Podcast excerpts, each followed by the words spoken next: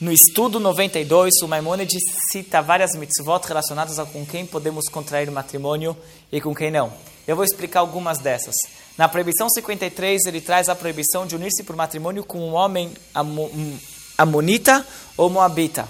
São dois povos da época bíblica, Amon e Moab, que um homem que vem desse povo, mesmo se ele se converte genuinamente ao judaísmo, ele não pode se casar com uma moça judia comum tem moças com quem sim pode se casar dentro do povo judeu, mas uma moça judia comum, ele não pode se casar.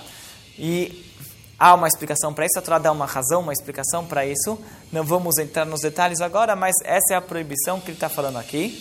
E essa proibição se aplica apenas para os homens que vêm de Amon e.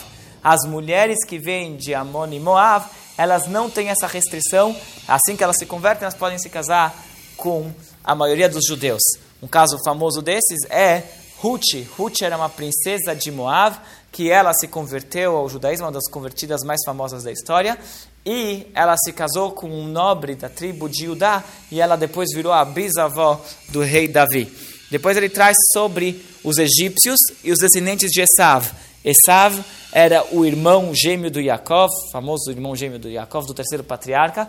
Então, sobre os descendentes desses dois povos, de dos egípcios e dos descendentes de Esav, tem outras leis também, que são as próximas duas mitzvot.